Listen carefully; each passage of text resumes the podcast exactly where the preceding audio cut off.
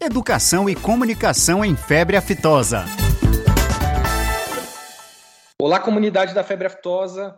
Bem-vindos a mais um podcast para falarmos um pouco mais dessa doença tão importante para a agropecuária. Lembrando que esse projeto de podcasts é uma iniciativa da Divisão de Febre Aftosa do Departamento de Saúde Animal do Ministério da Agricultura. Meu nome é Gabriel Torres, eu sou auditor fiscal federal agropecuário e o convidado de hoje é o Dr. Manuel Sanches, do Centro Pan-Americano de Febre Aftosa e Saúde Pública Veterinária, o Panaftosa. Boa tarde, Manuel, seja bem-vindo. Boa tarde, Gabriel, eh, muito obrigado. Para mim é um prazer estar aqui para poder contribuir com a disseminação desse conhecimento sobre febre aftosa e do PEFA por meio deste sistema de, de podcast que vocês têm. Obrigado. A gente que agradece, Manuel. E recentemente, como você sabe, a gente trouxe aqui no podcast um colega seu do Panaftosa, o Dr. Júlio Pompei, para falar um pouco do histórico, dos objetivos e da missão do Panaftosa. Hoje a gente quer ser um pouquinho mais específico. A gente quer falar sobre o Programa Hemisférico para a Erradicação de Febre Aftosa, o PEFA. Eu gostaria que você comentasse primeiro o histórico do PEFA, que atualmente está em seu terceiro plano de ação como ele surgiu, por que ele surgiu e quais foram seus objetivos iniciais? Boa pergunta. É importante conhecer os antecedentes, não? O PEFA surgiu na década de 80, com, onde o, quase a totalidade das economias dos países da América Latina atravessavam uma crise socioeconômica bem forte. A América do Sul apresentava as condições ideais para a produção pecuária Porém, había baixa productividade por condições sanitarias e a febre era reconhecida como máis importante doença da produção pecuária regional, con impacto negativo na actividade e con profundas repercussões en mercados internacional da carne. O PEFA surgiu en consecuencia na reunión interamericana de saúde e interministerial, a RINSA, número 5, realizada en abril de 1987, onde os países aprobaron unha resolución que establecía encomendar a OPAS e a COSALFA que elaboraren o Programa Hemisférico de Erradicación da Febre Aftosa, incluyendo os mecanismos adecuados para súa instrumentalización. Así es como surgió o PEFA. Nesta ocasión tamén se aprobou a constitución do Comité Hemisférico para a erradicación da febre aftosa, integrado pero un representante dos gobernos de cada unha das subregiões das Américas, Cono Sur, Andina, Amazónica, Mesoamérica, Caribe e Norte América. O marco para o primer plano da ação do PEFA se deu com énfasis no enfoque para prevenção e manutenção como livre os países de Mesoamérica Norteamérica e Caribe, porque eles eran libres da febre aftosa, e na erradicación da doença en toda América do Sur. Na América do Sur, na época, se definiu políticas e estrategias para os programas de erradicação a nível regional com base no conhecimento do comportamento da doença e sua relação com a organização produtiva econômica da pecuária que dividiu a América do Sul em três sistemas regionais. A Cuenca da Plata, Cono Sul, Cono Chile, Argentina, Uruguai, Paraguai e parte de Brasil, área andina, com Bolívia, Peru, Equador, Colômbia e Venezuela, e a área amazônica e maior parte de Brasil, com Guiana, Guiana Francesa, Surinam, parte de Bolívia, parte de Colombia, parte de Venezuela e una boa parte de Brasil.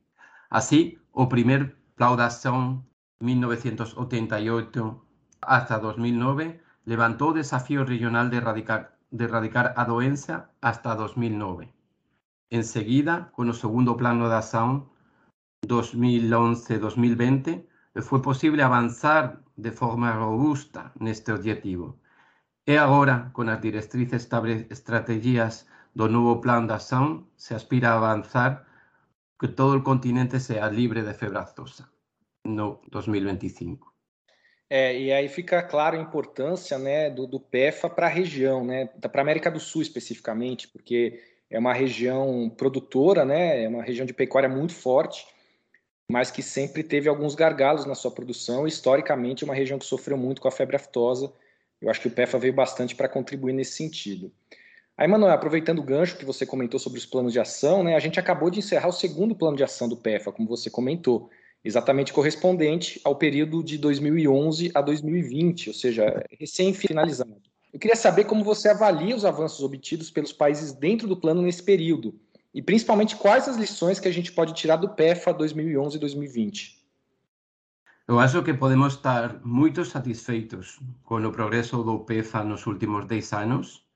Existem avanços significativos em andamento para obter o status de libre. Assim, o Ecuador alcanzó estatus de libre con vacinación e o Brasil neste período consiguió ser reconocido como libre en todo o país, con áreas con o sin vacinación. También Bolivia alcanzó este estatus, con o sin vacinación. Perú y Suriname fue reconocido como país libre sin vacinación y el resto de los países consiguieron mantener o estatus.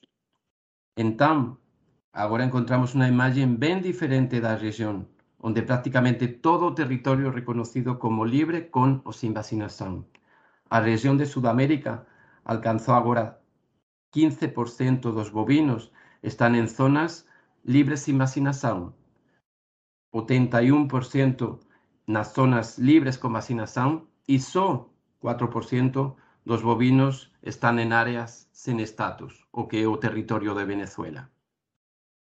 La lección más importante respecto a la importancia de internalizar los procesos de tomada de decisión la evolución de estatus para todos los actores envolvidos, particularmente con los productores.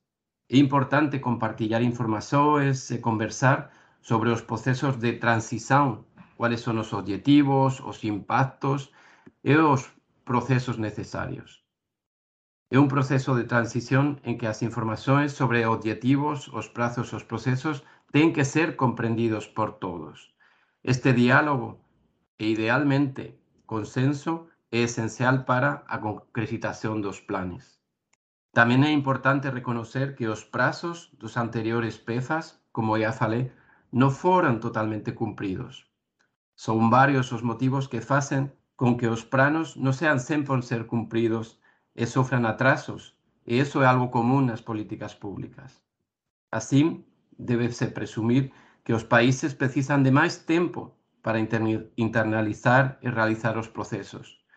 Mas o importante é que a región continue na dirección trazada pelo PEFA e que a erradicación da febre aftosa esteja cada vez máis próxima. É, tá certo, Manuel. Eu acho que realmente os países têm que tomar as rédeas né, dos seus programas nacionais de, de erradicação de febre aftosa. Acho que uma lição importante que a gente aprendeu é que a gente tem que evoluir como continente, como bloco, né?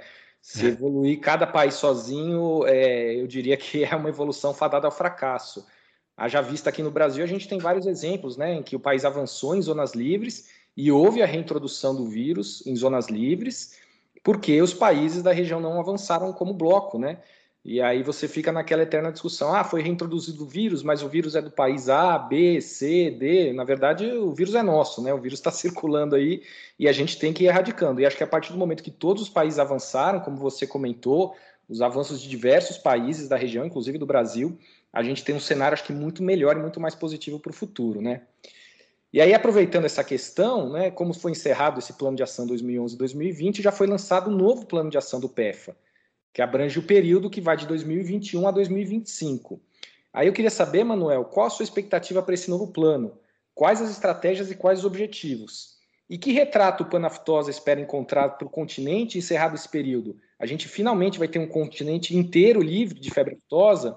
Os países ainda vão estar vacinando? Os países vão ser livres sem vacinação?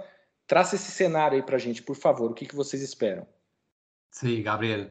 E como você fala, não? o PEFA fornece as diretrizes para o combate da febre aftosa pactadas ao nível regional. É importante isso que você enfatiza também, não? esse contexto regional.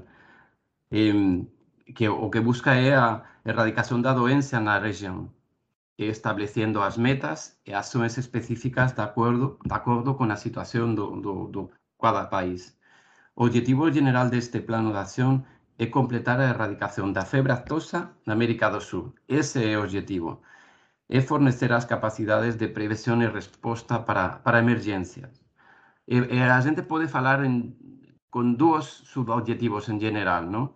Principalmente buscamos a erradicação da, da febre aftosa na Venezuela e progresso na transição dos países para ficar livres sem vacinação. Eu quero mencionar brevemente, Gabriel, três estratégias diferenciadas de acordo com, com as zonas.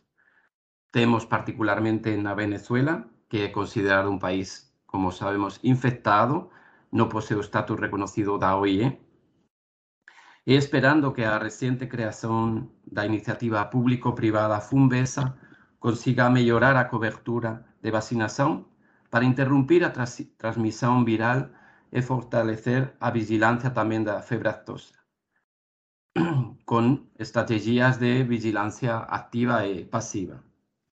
Na región de, de, de norte andina, eh, parte da, da Colombia, donde presenta un riesgo histórico moderado de introducción na, na frontera de una nueva estrategia de saneamiento na Colombia, de acuerdo con o riesgo. E tamén está traballando en, en unha adaptación do programa de vacinación nesta área. Para as zonas libres con vacinación, que o resto, ¿no? con ou sin vacina, con vacinación no resto da región, ten que haber unha transición para estatus de libres sin vacinación con o fortalecimiento de estrategias de prevención, mitigación de riesgo de introducción e de propagación de febre ten que haber unha boa estrategia de detección precoce tamén. Os países que ten que traballar nestos frentes. E para tener unha boa resposta rápida no caso de introducción e por eso va a ser apoiado por o Banco Regional de Vacinas, Vacinas e Antígenos, o BAMBACO, eso os principales eh, itens não, para, para este, este novo plano de ação, Gabriel. Certo, né? Você falou do Banvaco aí, né? Que realmente é uma parte essencial nesse avanço do status, né? Rumo às zonas e países livres sem vacinação.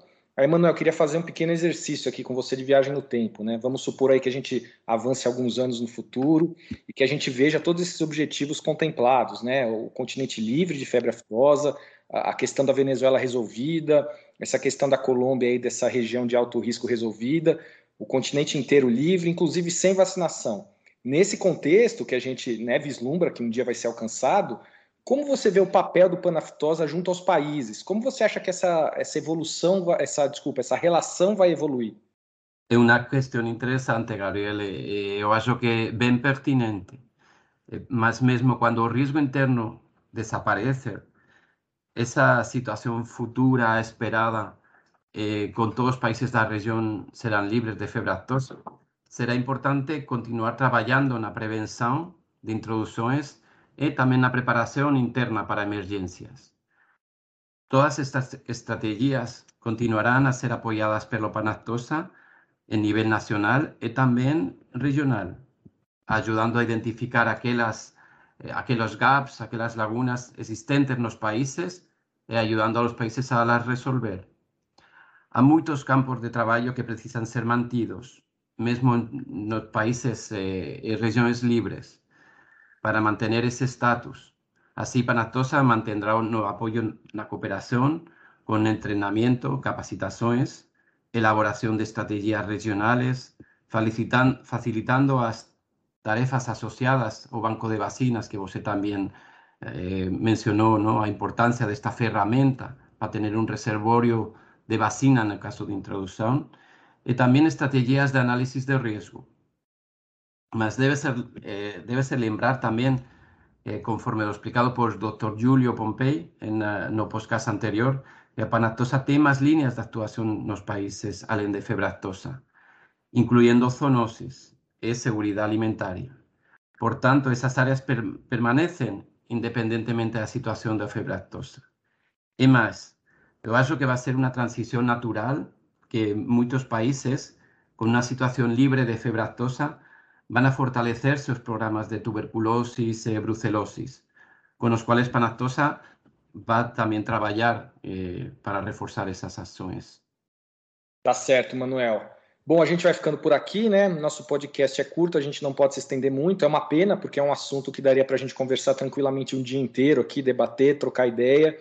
Mas eu queria agradecer imensamente a sua participação, queria agradecer é, também a participação do Júlio no podcast anterior, enfim, todo o apoio do Panaftosa tem dado não só ao Brasil, mas a toda a região. Eu acho que estreitar esse relacionamento com o Panaftosa é sempre muito salutar para todos os lados. E eu espero que você volte em breve para participar de algum outro episódio nosso, do nosso podcast, para a gente falar um pouco mais da febre aftosa. Tá bom, Manuel? Muito obrigado pela participação. Um grande abraço para você e até a próxima. Muito obrigado a você, Gabriel, eh, por esta oportunidade de falar sobre o PEFA e sobre as atividades de Panactosa no apoio na região. Eh, um grande abraço e eh, hasta, hasta a próxima invitação. Tá certo, até mais, Manuel. Educação e comunicação em febre aftosa.